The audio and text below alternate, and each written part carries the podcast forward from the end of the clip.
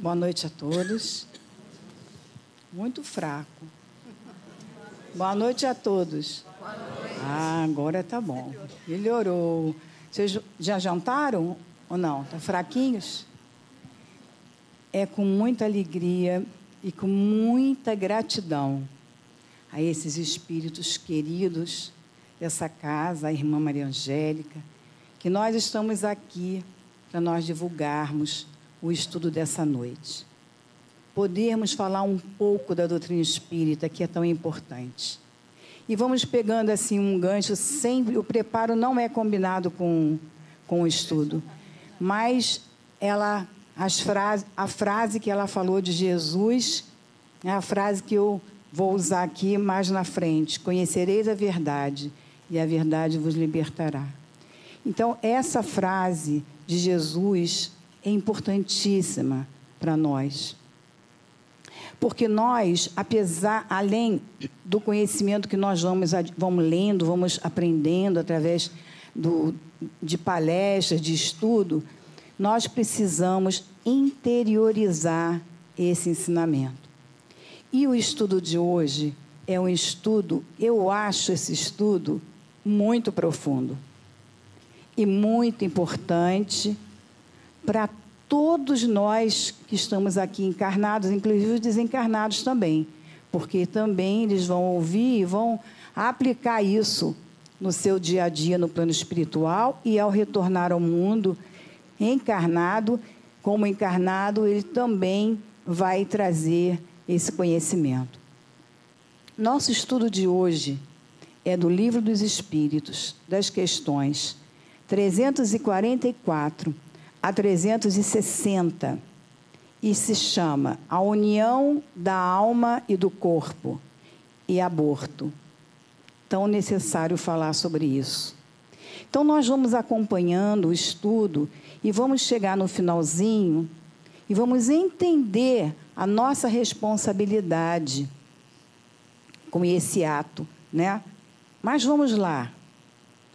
Então, é o momento que a alma se une ao corpo. A união da alma e do corpo. Quem que cria a nossa alma? Foi Deus. Alma ou espírito, não é? É a mesma coisa. E o corpo, corpo, ele é gerado pelos pais. Então, o corpo físico, ele é responsável.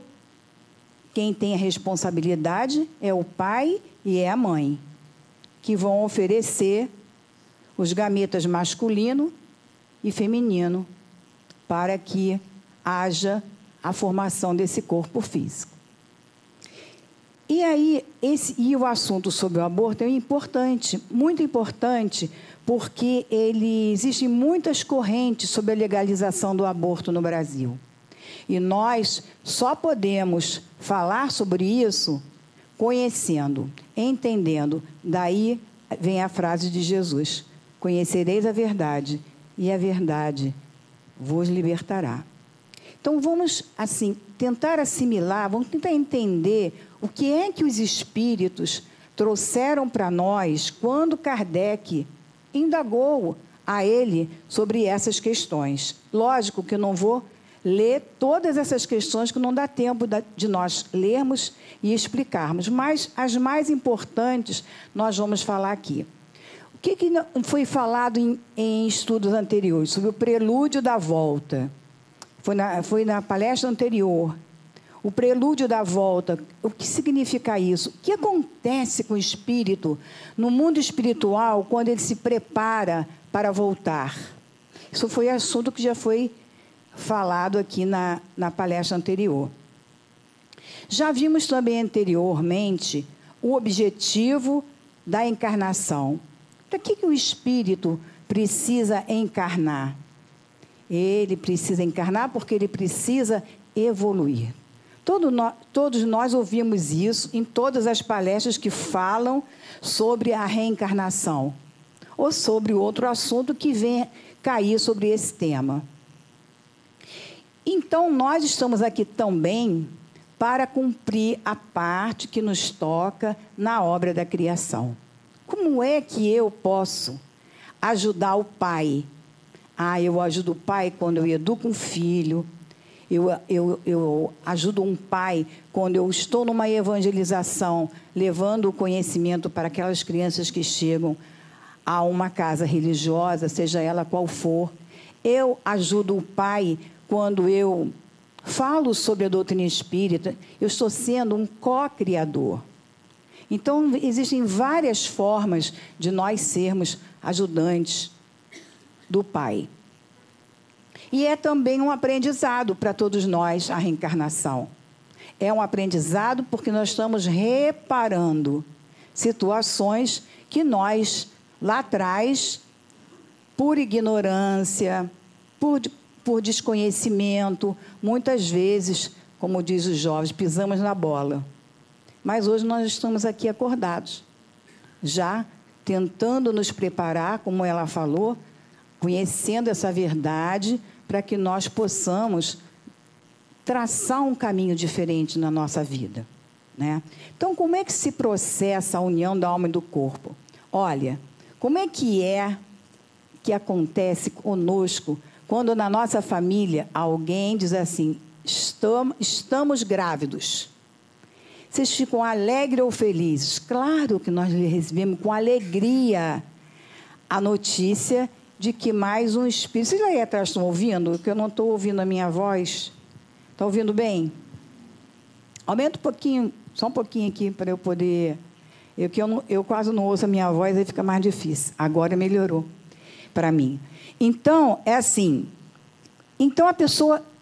Mas nós não imaginamos o trabalho que os espíritos têm no plano espiritual para que aquele espírito venha encarnar naquele corpo. Quem quiser saber, ficar assim, expert nesse assunto, leiam Missionários da Luz, capítulo 13, A Encarnação de Mundo. Não deixem de ler. Trabalho para hoje à noite. Quem tiver esse livro, Missionários da Luz, procurem lá.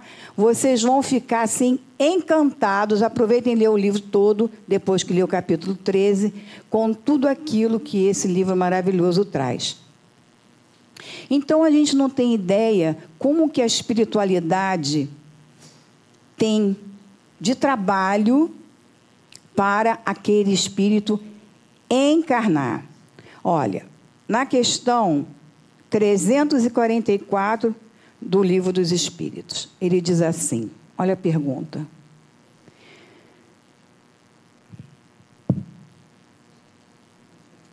Aqui, ó. Em que momento a alma se une ao corpo? Kardec fez essa, essa pergunta aos espíritos e os espíritos responderam: a união começa na concepção. Vejam só, na hora em que aquele espermatozoide penetra o óvulo, ali a alma se une àquele corpo que vai se formar. Então aquilo ali não é, é ínfimo. Ah, é muito pequenininho, pode tirar. Tem o um espírito ali, ligado. Ele não está ali dentro da barriga da mãe.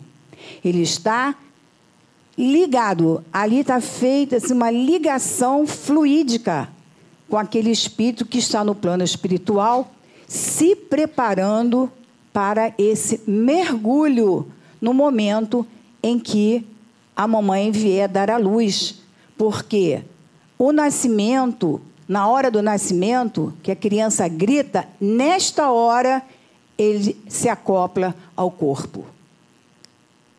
Ele não se acopla quando a mamãe está grávida e, a barriguinha já está com até nove meses na barriga da mãe. Não. Ele está ligado vibracionalmente, ele está num plano espiritual se preparando para, no momento do nascimento, haver é essa, esse momento onde ele se une. Definitivamente até ele desencarnar. E ele vai ficar ali unido àquele corpo. No momento da concepção, o espírito designado para habitar determinado corpo se liga, por, se liga a ele por um laço fluídico e vai aumentando essa ligação cada vez mais até o momento do nascimento. Então, perceberam? No momento em que há a união do óvulo com o espermatozoide. Isso aí. Mas, muitas vezes, antes de haver o nascimento, onde, antes de haver a união do óvulo com o espermatozoide, desses dois gametas, o espírito da mãe e o espírito do pai vão em desdobramento. Todo mundo que está estudando na casa sabe o que é desdobramento. Durante o sono, nós não ficamos ali porque a gente vai fazer a nossa prece, nós vamos nos desligar do nosso corpo material, vamos para o mundo espiritual. O que, que nós fazemos lá? Ah, lá no mundo espiritual, eu estudo, eu dou aula, eu trabalho na mesa mediúnica que tem lá, eu é, ajudo as crianças no mundo espiritual, eu vou para lá para trabalhar. Se eu não fizer prece, e se eu ficar aqui no bebendo, na, na, na, de bobeira antes de dormir, eu não vou sair do meu lado do meu corpo. Vou ficar por ali. E eu preciso ir para lá porque eu preciso trabalhar também. Então, nesse momento, o espírito vai ao mundo espiritual junto com o pai. E aí, antes de haver a concepção, é assim que fala lá no livro, no Missionários da Luz, eles são levados ao plano espiritual. E ao chegar no plano espiritual, os pais são eles são apresentados ao espírito de Segismundo que está lá sendo feita a cabeça dele para ele reencarnar, porque ele não quer. E aí chega lá o pai e a mãe. Quem são esses pais e essas, esse pai e essa mãe? Foram espíritos que nas vidas anterior, na vida anterior dele trouxeram grandes comprometimentos para esta vida que iria acontecer. Um matou o outro por causa do outro. Leiam capítulo 13. Então, eles eram inimigos. Um desencarnado e os outros dois encarnados. E precisava, pela lei de Deus, o quê? Se harmonizarem. E aí, os mentores então fazem a cabeça para que aqueles pais recebessem aquele espírito. Então, olha só, não houve ainda a união do óvulo espermatozoide. Mas eles, já no plano espiritual, já estavam fazendo essa afinização com esse espírito. Olha, recebe ele porque vai ser um, uma caminhada na vida de vocês. Maravilhosa. Tratar com amor aquele que foi instrumento de desavença. É a lei do amor que Jesus vem trazer para nós. Só através do amor de mãe é que muitas que nós conseguimos dar um, uma caminhada, mesmo com o nosso grande inimigo ao nosso lado. Tem alguma mãe aqui que seja estão mais consciente, que tem uma religião, que vai rejeitar um filho difícil? Não tem. Quem a mãe vai falar? Nossa, que filho mais complicado que eu tenho. Por que, que o outro não é assim e ele é? Por quê? Porque os espíritos são individualidades. Todos os espíritos não são iguais. Às vezes um vem bonzinho e o outro vem danadinho. Um para compensar o outro. Ah, mas os meus dois são terríveis. Ah, então porque você está devendo muito. Vai dever muito, vai ficar com os dois difíceis lá. Mas, pela lei do amor, como Jesus disse, o amor cobre a multidão de pecados. E aí nós vamos nos reconciliar, com certeza, levando o amor àquele ser difícil, que muitas vezes fomos nós que fomos responsáveis, por isso que muitas vezes não se afiniza conosco, porque eles não lembram, nós não lembramos, graças a Deus, temos o esquecimento do passado, que se nós não tivéssemos esquecimento do passado seria terrível. Eu saber que eu meti a faca no pescoço do meu filho e matei ele dessa forma. Isso seria difícil a gente continuar na nossa, na nossa vida. Ou saber que ele foi responsável pela destruição de um lar meu. Quer dizer, está tudo certo. A lei de Deus é perfeita, porque Deus, ele é Pai. E ele é Pai de misericórdia. Ele dá para nós a oportunidade do refazimento, do conserto, para que nós possamos ser felizes. Ah, mas a felicidade, eu ouvi dizer, Jesus dizer que a felicidade não é deste mundo. Não, não é. Felicidade completa não é desse mundo. A felicidade relativa, ela é desse mundo. Mas vamos continuar. Já mudei de assunto. Então, vejam só. Então, essa ligação fluídica acontece muitas vezes antes dessa união material do óvulo com o espermatozoide. Por quê? Eles já foram levados em espírito e já entraram em contato com aquele que estava lá no umbral, que eu olhei assim e falei: ah, esse não quero, não. Esse não. Esse lá, terrível, das trevas, vou levar. Aí os espíritos me convencem. Mas, Regina, ele vai precisar ser amado, mas ele não vai ter jeito. Olha como ele é. Não, mas você faz o seguinte: exemplifica para ele. Leva para ele o teu exemplo. Você pode não mudar aquela capacidade de pensamento do espírito que é trevoso, mas você pode levar para ele o exemplo seu, para que ele para que ele possa um dia dizer assim: meus pais me ofereceram um caminho que eu não pude, que eu não quis escolher mas que para mim isso ele vai reconhecer quando ele re, re, retornar ao mundo espiritual, ou vai reconhecer essa vida ainda. Então é importante que muitas vezes a gente fala assim: ah, eu quero trazer meu filho, meu filho não vem, eu quero levar. Não importa. Exemplifica, o exemplo arrasta.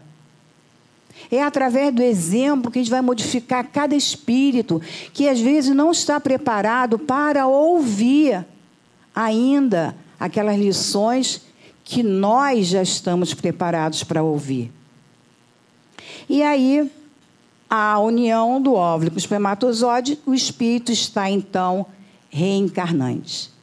Uniu, vai esperar o momento dele nascer, lá no plano espiritual. Molécula a molécula está sendo, tá, tá sendo feita à medida que perispírito no mundo espiritual vai diminuindo o seu tamanho no corpo, no corpo físico da mulher, o bebê vai aumentando de tamanho. Até que o espírito fique no tamanho, com seu perispírito, daquele serzinho que tem que encaixar. Não pode ter um perispírito maior do que aquele espírito com informação. Muito bem. Então, esse é, é o primeiro é, ajuste na, na, no trabalho espiritual. Esse ajuste é esse trabalho de retração do perespírito e aumento do corpo espiritual e o trabalho no mundo espiritual para que tudo dê certo na hora do nascimento. Esse é o primeiro ajuste. O segundo ajuste, ele vem aos sete anos de idade, quando o espírito já reencarnou. Porque quando ele é bebezinho, ele é dependente de nós. Está lá, ele cresce dois, três anos, quatro anos, cinco anos, vai ser alfabetizado, ele é uma gracinha.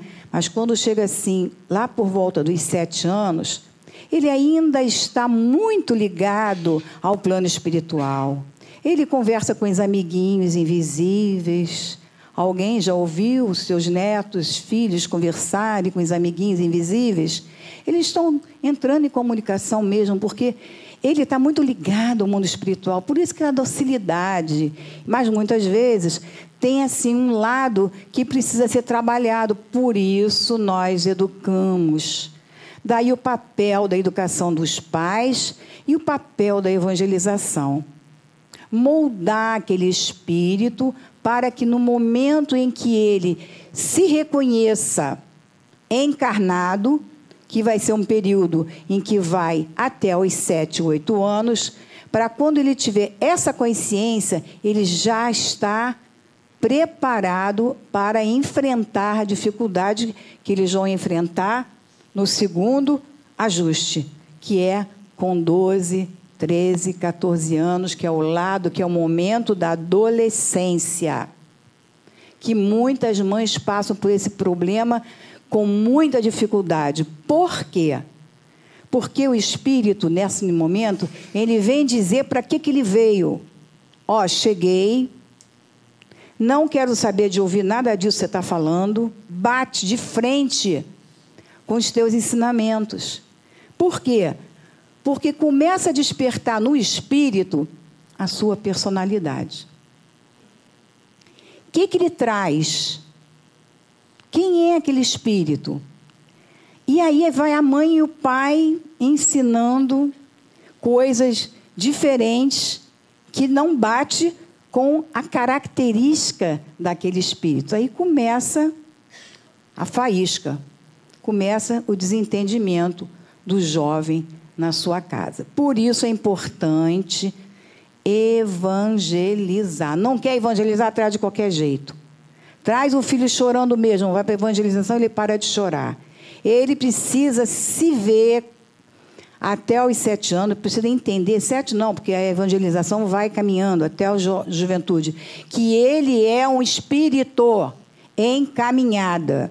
Ele não tem que chegar aqui na terra, ó, oh, cheguei, cheguei, e agora quem, vai, quem manda sou eu. Não é assim.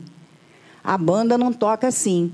Ele tem que se entender com aqueles encarnados, mesmo trazendo as dificuldades que ele traz.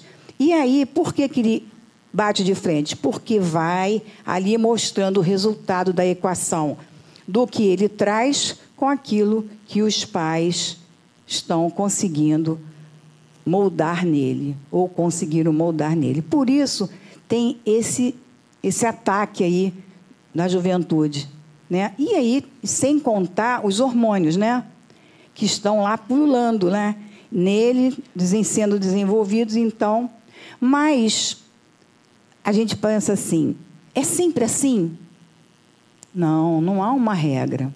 Às vezes, uma criança extremamente dócil se torna um adolescente extremamente rebelde. E às vezes há uma criança extremamente rebelde, quando chegar na juventude está uma criança extremamente dócil. Então não tem regra. Mas assim, a orientação é que nós eduquemos, é que nós mostremos a ele, principalmente nós que estamos dentro da doutrina espírita, que ele é um espírito. Por mais rebelde que ele seja, eu conheço um que tem 43 anos. E a mãe diz para ele: Você é um espírito encarnado. Tem que dar conta da sua. Ah, vou deixar passar. Na próxima encarnação eu vejo isso. Já escutaram isso? Já. Né? mas o que você está falando está sendo registrado dentro do seu, da sua consciência. Né? E aí, um novo ajuste, por volta, que é o último ajuste que, que, que há, entre 20 e 21 anos, onde a reencarnação realmente se completa. E aí o espírito toma posse totalmente das suas faculdades. Está em pleno para dar conta daquilo que ele assumiu. Às vezes acontece que essas situações vão longe. Tem espírito com 40 anos encarnado que não está nem aí. Continua com a irresponsabilidade. 60 anos também. Eu conheço um de 60 anos que eu acho que não sabe que está encarnado, porque deve uma vida, não aprendeu ainda. E há casos em que o cara com 14 anos, 15 anos já está lá pronto. Então, cada caso é um caso. Mas, de um modo geral, é assim que se processa. É, na questão 345, é, os espíritos perguntam assim: a união entre o espírito e o corpo é definitiva? Olha a pergunta: se a união do espírito, que está no plano espiritual, com o corpo que está aqui na barriga da mamãe é definitiva desde o momento da concepção. Desde o momento que se concebeu. Essa união é definitiva? Aí ele responde: a união é definitiva. Isso quer dizer que se o espírito desistir, um outro não pode substituí-lo. Olha só. Por que, que o espírito desistiria? Por medo. Vamos lá. Se vocês lerem Sigismundo, vocês vão entender. Olha só, não vou falar. Vocês vão ler o Sigismundo. Às vezes o espírito fica com tanto medo de encarnar que diz assim: não quero ir, não quero ir, não vou, não vou. E aí as entidades espirituais no mundo espiritual dizem: tá bem, então vamos te dar uma outra chance em outra oportunidade que você tiver mais maduro. O que, que acontece então com aquele corpo que está dentro da barriga da mamãe? Acontece o aborto espontâneo. Será que todo aborto espontâneo é porque o espírito desistiu? Não. Às vezes há a imperfeição da matéria.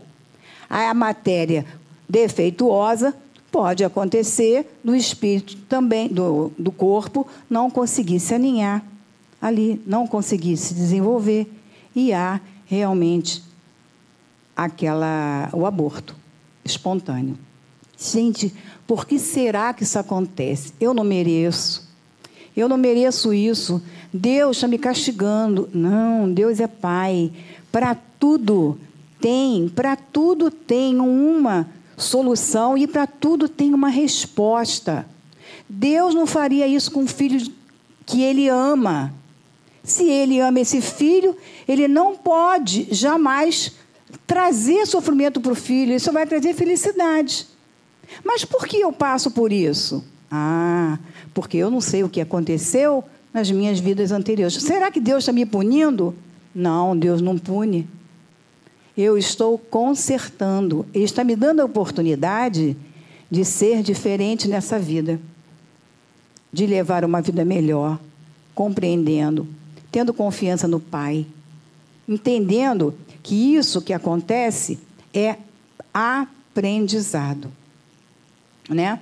Mas também o espírito não pode ser substituído. A gente já aprendeu. Por que é que esse espírito não pode ser substituído por outro, meu Deus? Eu estou grávida, o espírito não quer vir, chama outro. Bota o outro no lugar daquele. Não pode. Por quê? Nós já vimos lá no início. Porque o perespírito é formado molécula a molécula de acordo com o corpo que está em formação. Não vai encaixar né? Não vai encaixar naquele corpo que está lá no corpo, na, na barriga da mamãe. Então, se ele desistiu, há o aborto. Tem que preparar tudo novamente. Tem que começar tudo de novo. Nem que seja com o mesmo espírito. Mas naquele momento já não vai dar mais certo. Está fácil de entender? E aí? Questão 350. Vamos ver o que fala a 350. O espírito, uma vez unido ao corpo de uma criança, e quando já não pode voltar atrás, ó, uniu no corpo da criança. Está encarnado? Está encarnado. Não pode mais voltar atrás. Lamenta algumas vezes a escolha que fez. Ah, às vezes a minha vida está chata. Aí eu fico naquela lamentação. Ai, quantas vezes eu reclamo, por quê? Por que, que estamos passando por essa dificuldade? Será que nós não pensamos assim? Em vez de perguntar por quê, a gente tem que perguntar para quê? Para que Deus está trazendo essa dificuldade para mim? Qual é o objetivo dele com isso? Não é por quê. Porque o porquê nós não vamos saber hoje. Só vamos saber quando nós voltarmos. Aí nós vamos saber o porquê. Mas para quê? Qual é a finalidade? Porque tudo tem uma finalidade útil. E aí, assim, estou resgatando dívidas que eu nem sei. Graças a Deus. Os espíritos dizem assim, ó, é uma bênção vocês não saberem o que aconteceu com vocês. Mas Deus nos deu a intuição e as tendências instintivas. Por, por essas duas situações, intuição e tendência, muitas vezes nós temos noção do que nós somos ontem. Qual é a minha tendência quando eu sou agredida? Quando eu estou num carro que me dá uma fechada? Quando eu estou na fila do banco, furam minha, a, a fila. Agora ninguém vai para a fila do banco, né? Mas tá bem, fila do mercado. No mercado e entram na minha frente, botam um carrinho na minha frente, a mulher está lá, outro, dois carrinhos, um em cada fila para ver qual que vai andar mais rápido. A gente vê isso de montão. E você está numa fila, de repente você acha que aquela fila está pequenininha, aí vem um carrinho cheio de compras, né, e entra na sua fila. Qual é a nossa reação, gente? Por, pela reação que a gente tem nesse momento, a gente vai saber quem a gente é. Quem eu sou. Será que nesse momento eu fico calma? eu busco a paz, eu digo, ai meu Deus, eles devem estar com muita pressa. Ai, ou eu agrido. Ou eu, né? Qual é a minha tendência aí? Por aí eu sei quem eu sou. Então ninguém aqui é bonzinho ainda a ponto de dizer assim, ah, eu sou Madre Teresa de Calcutá. Eu sou a Maria lá da, do, da, da a Maria da, do Evangelho, da, do encontro de Jesus ontem, que tinha a Marta, né? a Maria, que estava querendo sempre absorver as mensagens de Jesus, e a Marta trabalhando, trabalhando, trabalhando. Nós estamos mais para Marta do que para Maria. Estamos mais para Lázaro do que para Maria. Porque nós reagimos a essas coisas. Então, se eu olhar para trás na minha vida, se eu olhar para trás da minha vida hoje, quem é aqui, lá em cima eu não posso ver que eu não tenho esse poder de desdobrar ainda, mas aqui, quem acha que aqui já melhorou bastante depois que veio para a doutrina espírita? Ninguém. Ah, muito bem. Melhorou. Por quê? Porque a doutrina espírita nos ajuda a raciocinar, a entendermos que somos espíritos encaminhados, que nós temos que melhorar, nós temos que fazer, transformar naquele homem diferente, naquele homem novo, tirar essas amarras, aquelas amarras que foram tiradas lá do encontro de Lázaro, que estava enterrado, enrolado naquela gaze, e aquela, aquela gaze for, foi retirada. E Jesus disse para ele: sai para fora. Olha só a expressão que ele usou, pleonasmo, né? Sai para fora. Sai para fora de si mesmo. Sai de dentro de si e venha ver o homem que você é na realidade, o espírito que você é. Venha modificar a sua caminhada. Venha aprender, venha entender dentro das leis de Deus o que, que é viver em plenitude, o que, que é procurar, como é que eu encontro a felicidade. Então é isso, nós precisamos sair de dentro de nós, não ficar preocupado, o que, que eu fui? Fui uma rainha. Eu fui uma rainha no passado. Que rainha, hein? Devia ser muito bonzinha, porque hoje estou no mundo de provas e expiações.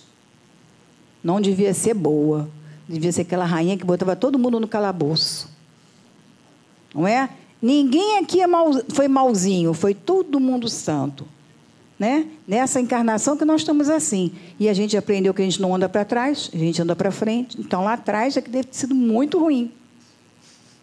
Atrás, muito ruim. Não, não precisem, precisem procurar saber quem foram vocês. Procurem ver o que eu posso, faço hoje e que eu posso modificar para melhor. Né? Então, a gente vai vendo assim, a criança que chega naquele corpinho infantil, tão lindinho, tão fofinho, vovó. Ai, vou falar do meu neto, vovó. Ai, vó, eu te amo, a graça. Quem será que foi esse espírito? Não sei. Ele está lá com seis anos, mas daqui a pouco ele vai estar com 14 anos. Será que ele vai se revelar quem realmente ele é? Eles se revelam na amorosidade ou na agressividade. E a gente vai vendo que espírito foi esse. Né?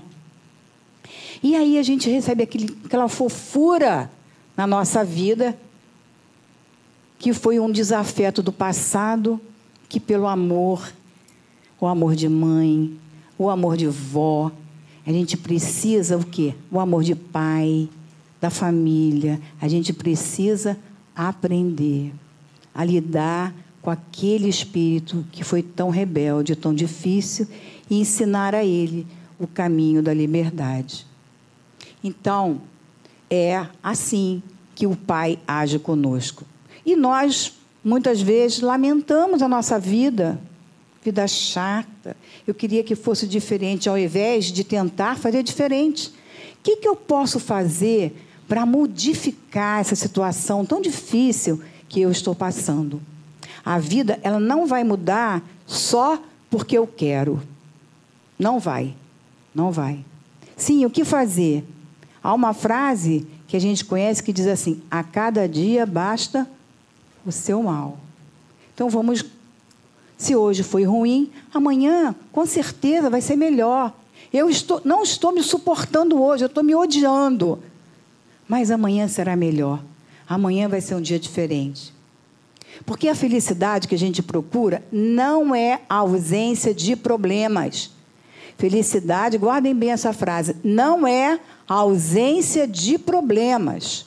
Jesus disse que a felicidade não é desse mundo, falou para nós, mas eu posso escolher colher deste mundo que não está sendo bom para mim o melhor para mim. Eu posso colher e eu posso escolher o que eu quero para mim de bom. Olha, foi um espírito que lá eu uni o óvulo com o espermatozoide do meu pai, com a minha mãe, mergulhei na carne, encarnei, vim aqui, andei, cheguei, estou aqui, estou caminhando. Olha, o que, que eu estou fazendo? Eu estou aprendendo.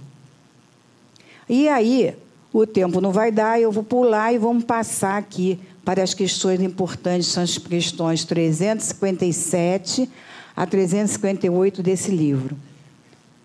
Quais são para o espírito as consequências do aborto? E aí os espíritos respondem: é uma existência nula que terá de recomeçar. Começar tudo de novo. Perceber a caminhada do espírito? No plano espiritual, houve um planejamento, o espírito veio, foi convencido, encarnei. Mamãe engravidou, Mamãe não quer ele. Ele vai ser retirado da oportunidade de vivenciar o que nós hoje estamos vivenciando para nós crescermos, para nos tornarmos melhores. Eu tiro dele essa oportunidade. Eu vou tirando essa oportunidade, né? Então, os espíritos, os espíritos assim no mundo espiritual vão sentir muito vai sentir muito essa dor, porque ele queria vir para ele aprender. E aí, na questão 358, o aborto provocado é um crime, qualquer que seja a época da concepção? Olha a pergunta que Kardec fez. É um crime, qualquer que seja a época da concepção? Ai, foi naquele momentinho que houve a união do óvulo com o espermatozoide. Aí eu soube que eu podia estar grávida, tirei. Não importa. Ali já tem um espírito ligado àquele corpinho que vai se formar.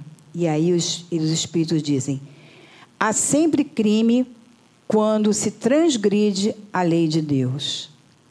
E agora? Eu fiz isso, fiz aborto. Eu não sabia mas às vezes até sei e fiz. O que, que eu faço agora? Vou ficar me autopunindo? A autopunição não ajuda ninguém. Então, eu não sabia e fiz, ou eu sabia e fiz. E agora, o que fazer? A consciência bateu, a culpa se instalou, é a hora do auto-perdão. Como é que eu vou fazer para sair de uma situação depois que já foi feita? O que, que eu faço? Eu cometi um erro, mas eu preciso ser feliz, eu quero ser feliz, não quero ficar presa a essa culpa. O que, que eu vou fazer? Eu vou me reabilitar no amor. O amor cobre a multidão de pecados. Não, existem muitas crianças carentes no mundo. Existem muitos asilos para eu visitar. Existem crianças para eu adotar. Existem idosos para eu, para eu consolar.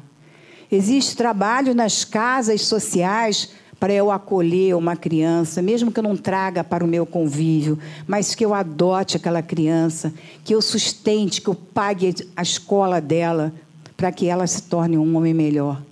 Posso me reconciliar com a lei de Deus hoje. Não preciso ficar preso àquela tortura da dor de um erro que eu fiz e que ficou para trás. Não podemos nos martirizar nos culpando a vida inteira. Não foi para isso que Deus criou a gente. Ele tem um plano para todos nós. O plano de Deus é um plano de felicidade. Ele é Pai, Ele é misericórdia, Ele vai observar o esforço de cada um de nós para fazer diferente. Então, é preciso coragem, que tem que ter coragem mesmo, para sair da, da cadeirinha do conforto, né, da zona de conforto, e fazer com que eu possa me reconciliar com essa lei. Fazer, me tornar útil ao próximo. Eu tenho o direito de ser feliz. E falar para o pai: pai, olha, eu errei. Mas naquela época, eu não sabia. Eu estava tão distraído. Será que nós, às vezes, não distraímos na vida com algumas coisas? Vamos botar de lado o aborto, mas em muitas outras coisas, nós nos distraímos, fazemos besteira. O que, que a gente faz? Vamos consertar. Não é? As coisas mais simples, as coisas mais complicadas. Então, é preciso ter consciência, mais consciência. É preciso respeitar a vida. Porque a vida é linda, é bonita, é bonita e é bonita. Então, a música diz: viver e não ter a vergonha de ser feliz. Vamos viver sem ter a vergonha de ser feliz. Vamos aprender com Jesus a caminhar sempre para frente, olhando sempre o próximo, amar a Deus sobre todas as coisas e ao próximo como a si mesmo. Eu faço assim? Ainda não mas estou no caminho para consertar. Ninguém aqui, ninguém aqui é perfeito, ninguém aqui ainda faz corretamente as coisas. Mas nós estamos em aprendizado, em direção ao bem e em direção à luz. Que Deus nos abençoe e nos ajude nas reflexões. Vamos para casa, vamos pensar no que ouvimos, vamos estudar a doutrina e vamos ser felizes com aquilo que nós temos nas nossas mãos. Graças a Deus.